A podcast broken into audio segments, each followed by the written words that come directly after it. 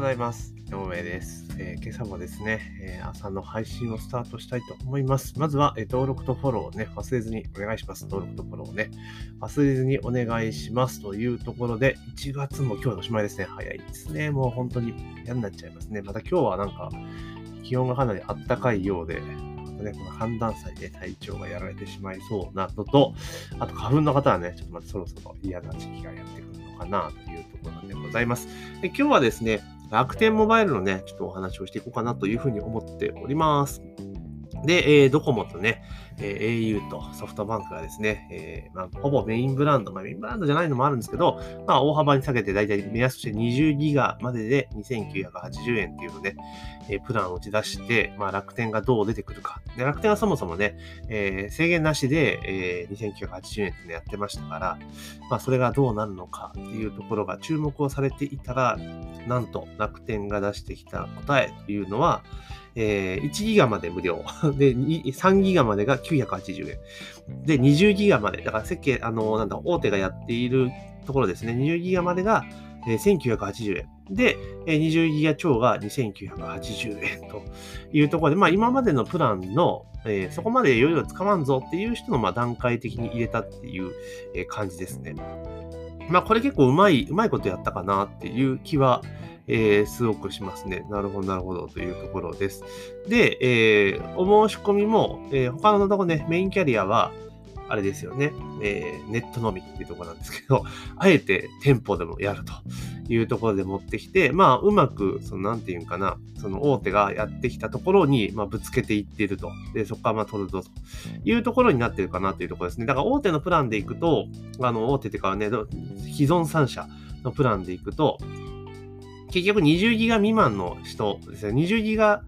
とかそれぐらい使う人とか10ギガとかそういうの使う人は結構お得なんだけれども、逆に言うとその、なんて言うんだろう、えーね、10ギガ未満とかね、1, 1ヶ月5ギガとか、えー3ギガとか、それしか使わない人にとっては、やっぱちょっと高いぞというところなんですね。まあむしろでもそのラインっていうのは、基本的にはその、なんていうのかな、えー格安、格安スマホ陣営が取っていきゃいいのかなと思ってたんですが、まあ、えー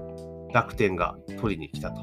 いうところなんですね。まあ、ただ楽天に関して言うならば、あの、メインキャリアね、4社目のメインキャリアとしてスタートしてますけど、今時点でやっぱりエリアがやっぱ弱いっていうのが、まあ、一番ネックですよね。うん、だから今現在で、多分このプランで、えー突き進んでも、まあ、言うほど多分ユーザーは取れないかなっていう気はしますよね。で、今しかも、えー2980まで無料、あじゃあ1年間無料ってやつキャンペーンやってますよね。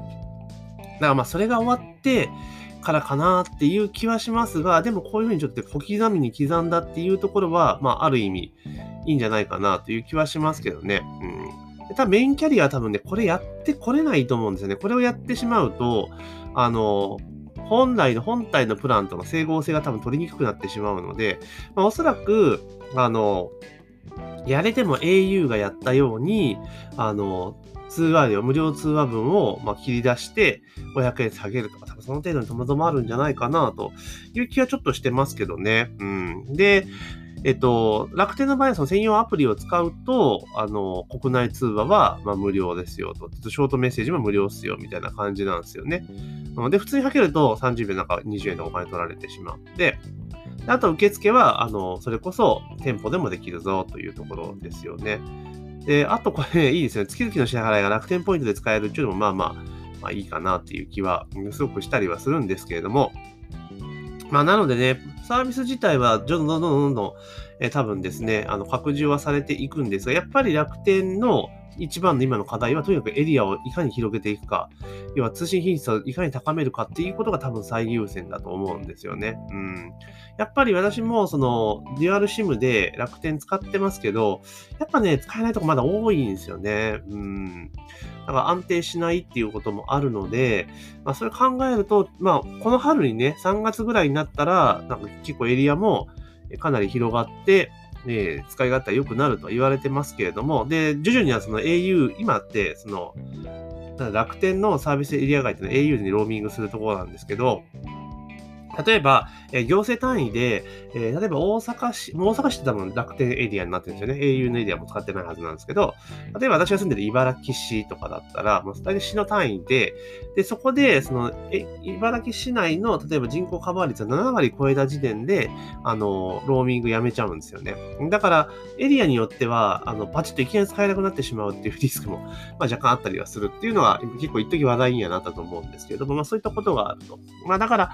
あれですよね、まあ、後から入ってきたところでの、まあ、不利っていうところはあるんですが、まあ、楽天自体のエリアがバチッと拡充されたら、この価格帯っていうのは、まあ、生きてくるんじゃないかなという気はしますよね。まあ、ただ、今ってその、なんとかな、楽天自体のユーザーが言うほど多くないから、あの、改正の混雑具合っていうのはあまり感じない時も多いんですね。まあ、不安定なところはあるにしても、それはまあ、どのエリアが、ね、拡充されれば解決しますが、まあ、これがまたね、そのユーザーが増えてきた時に、どんだけ回線が混んでくんだっていう話も、多分ね、出てくるのかなっていう気はちょっとしてたりはします。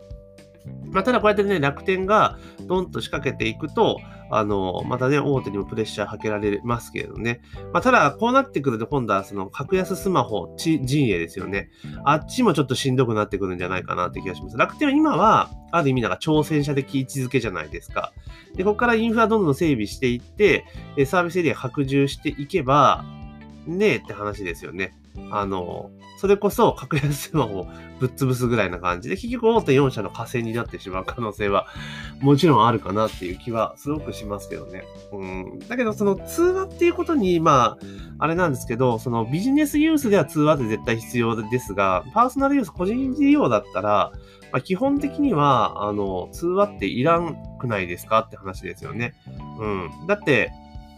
あの、もう LINE とかで全然通話できちゃうし、うん。で、他に例えばメッセンジャーとかでも何でもその、なんだろう、メッセージアプリさえあれば今通話ができるじゃないですか。で、LINE ってほぼほぼ搭載してる人ほとんどいるので、ほぼ通話ができてしまいますよねっていうとこなんですよね。で、しかも LINE 公式アカウントでも電話今できますよね。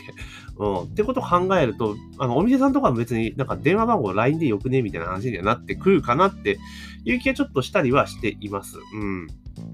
まあ、なのでね、えー、今後すごく、あの、通話っていう部分がどんどん切り出されていって、で、完全にこの、今ってその議論されているのが、パーソナルユースですね。個人利用の方がメインだと思うんですけど、これで法人利用がどうなってるかですよね。もともと法人利用ってめちゃめちゃ多分安いプラン、金額でやってるはずなので、まあ、それの今度は奪い合い。まあ、法人利用は多分ドコモが圧倒的に強いと思いますけれども、まあ、それを今度どう切り崩していくのかっていうのは競合他社の課題かなというところだと思います。まあだから楽天がこうやってね、また本当切り込んできたことに関しては、まあすごくいいなと思うし、あと大手のプランでもちょっとお願いしたいのが、その一番容量でかいプランじゃなくても、あの、超過した時に1メガはやっぱ担保してほしいですよね。1メガ BPS は。うん。今ってあれじゃないですか、超過すると128キロですよね。おいおい、ISDN かみたいな。もう20年ぐらい前の 通信速度じゃないですか。ネインターネットがちょっと普及し始めたぞぐらいの時のスピードなので、いや、それはしんどいでしょうと。まあ、もちろんメールの実装自身とかだったらできるけど、最近ってね、HTML メールとかもあるから、まあ、結構大変だったりしますよね。だから最低1メガぐらい担保してもらえれば、まあ、オーバーしてもなんとか使えるかなっていうところではありますけどね。だから、あの、大手に関しては、もうそこまで今の気水準まで下げたら、あとは超過分を1メガぐらいにしとく。まあ、それでいいかなっていう気はしますけどね。うん。で、今後ますますその、なんていうかな、通話よりも、まあネ、通信回線、あの、なんだ、ネットの利用の方が絶対増えるじゃないですか、データ通信の方が。なので、そっち側のその1メガにするとかっていうふうに、まあ、切り替えていった方がユーザー取れるんじゃないかなっていう思いますよね。で、楽天とかのね、この小刻みプランも、多分あったらあったでいいなっていう気がしますが、これになっちゃうと、その、メイン、まあでもあれか、やるかもしれないですね。その、なんだ、アハモとか、その安いやつ、うん、はや、や、れないことはないですよね。うん。でもそうするとメインのところの価格帯の人たちがこうこっちに流れてきちゃったりとかすると、まあ、あのね、大手キャリアの人はちょっと具合悪い部分もあるから、あ多分ね、あのどうかなっていう気がしますね。まあまあちょっとこの後様子を見ていこうと。私個人的に楽天は本当にサービスエリアの拡充がうまく進んだら、えー、かなり化ける気がしますけど、まあこれは遅れ、遅れになっていくとちょっと微妙かなと。なので、まだまあ40万人ぐらいぐらいあるんですよね、枠がね、その1年間無料ってやつ。これもうちょっと待って、今年の春以降に契約すると、まあそこから1年間試した上で、まあ、判断できるのかなって気がしますね。デュアル SIM とかで使っていただいて。最近だから eSIM 使える端末増えてきてますから、まあ、eSIM 入れれば今の回線キャリアと共存させて、まあ、繋ぐこともできるので、私はちょっとその状況で、えー、9月までか。今年の9月まで使えますから、それで判断しようかなと思ってます。まあ多分どこもやめることはないので、まあ楽天が今後どう、ね、充実するかによっては、まあ単体でね、あの、例えば、えー、タブレットとかそういったもの用に、えー、使うとか、あとモバイル Wi-Fi 的なもので使うかっていうのはちょっと考えていこうかなと。まあ、いうふうに思っている次第でございます。なので、まあ、楽天がこうやってね、やっぱ動いてくるっていうのは、まあ、予想はされてましたけど、まあまあ、あの、大手には刺激になるっていうところと、あと、格安スマホ陣営にとってはまたさらなるちょっと窮地に追い込まれるのかなというところはありますので、まあ、今後の動向をですね、また見ていきたいなというふうに私は考えております。というところでですね、えー、今日はですね、楽天モバイルがついにね、料金を出してきたということをテーマにお話をさせていただきました。で、楽天ね、ちょっと試してみたいっていう方は、えー、もうちょっと様子を見て、あと、あとちょ、もうあと残り少しですよってアナウンスが始まった時点で申し込めば、まあいいんじゃないかなっていう気がしますね。今、いつまで無料がつく、無料っていうのがあるっていうと、これいつまでなんですかね、募集は。定員に達しないってことですかね。うん。だからこれね、見といた方がいいかなっていう気はします。というところで、えー、ぜひね、番組の登録とフォローね、忘れずにお願いします。番組の登録とフォローを忘れずにというところで、えー、本日の朝の配信は以上とさせていただきます。今日も一日頑張っていきましょう。